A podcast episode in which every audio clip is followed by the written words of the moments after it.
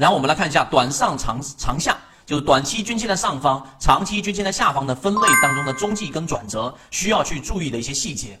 首先，短上出现第一次失稳，中继的概率比较大，反复三四次就容易发生转折。这个怎么去理解啊？那我们来一样一样，我举例子给大家。首先，短期均线的上方出现第一次失稳，就是出现了这一个缠绕，那么这个时候中继的概率是比较大。那什么意思呢？就是这一个是我们说的十日线啊，看到了没有？我们用绿色代表十日均线嘛。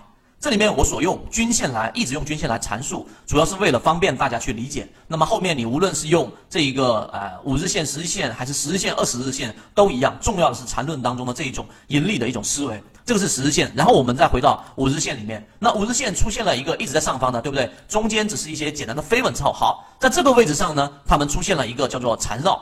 这个就是我们所说的失稳。那么这种情况之下，五日线跟十日线不断的交错，不断的交错。那么这个时候出现的是第一次我们所说的这一种干嘛失稳，对不对？那么这个时候注意，它是中继的概率比较大。所谓的中继，就是指我再重申一下定义，就是原沿着原来的方向调整一下，休息一下，还往原的方向走，这个叫做中继。明白了吗？那么这里面又提到了，如果反复出现三四次，那么这种时候出现转折的概率就更大了。那么在这个地方上，它又出现了我们所说的，看到了没有？哎，又出现了一次我们所说的这一种短期均线跟长期均线不断的进行缠绕。那么这种情况之下呢，这里面又形成了一种中枢。所以在这个位置上非常容易出现的就叫做转折，那么这个里面就可以从原趋势干嘛呢？往下走了。那在这个地方，尤其是第二次、第三次的时候，你就可以干嘛？考虑卖点了。这个在后面我还会讲到一个叫做走势必完美，也就是说在第一次出现中继的情况之下，你看到没有？它出现转折的概率就比较小，所以在买点上，第一买点没买到，第二买点其实是一个比较好的介入位置。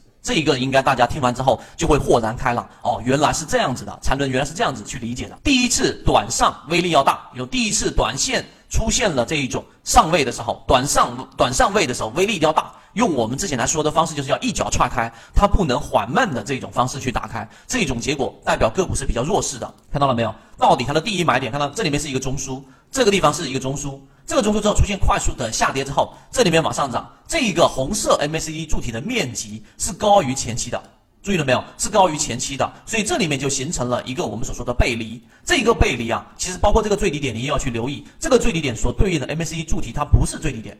那么这两个结合起来，其实这里面已经形成了一个背离。作为短线，这里面要放的是一个底仓。那么这里面还不能说明它就是一个我们说的干嘛转折了，它可能是一个中继，做一个中枢啊。什么叫做一个中枢？在这里面上去一波，调整下来，上去一波，形成一个中枢，它可能继续往下走。所以这种我们为什么叫底仓？它出现了一波上涨之后回踩，没有破这个中枢的这个箱体的一个顶部，那么结果出现往上走之后，所谓的一脚踹开是这根 K 线。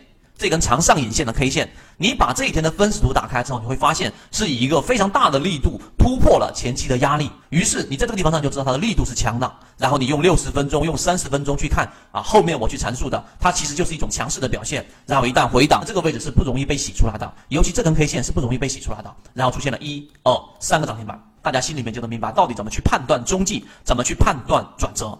第三点，缠绕之前呢，就缠绕出现之前不能有太大的量，否则容易骗线。其实也可以用这个例子来说，也就是说，如果它在这里面出现了啊这一种缠绕啊，出现了一个箱体，在这里面放出一个非常大的量，那么这种情况之下就非常容易出现一个叫做骗线，尤其是在第一次啊第一次出现缠绕的时候。所以第三点大家要去理解就可以了。这个缠论呢，你没有读到可能三遍、五遍、十遍以上，你是没有。办法去理解禅中说禅他所说的这个定义不复杂，但是呢，你如果说不理解，在这个地方上很多人就已经止步了，对不对？然后好，这是我们讲的第二个，怎么去判断中继以及短上长下，就是短短线在上方，长线在这一个下方的这种均线的时候，怎么去分类，怎么样去理解中中继跟转折？我想大家听完之后就能明白了。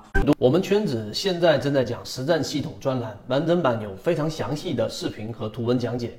帮助大家建立一个完整的交易系统，所以你想进一步完善自己的交易框架和模型的话，可以拿出手机一步关注“股掌之上”公众平台，加入实战圈子，进一步系统学习。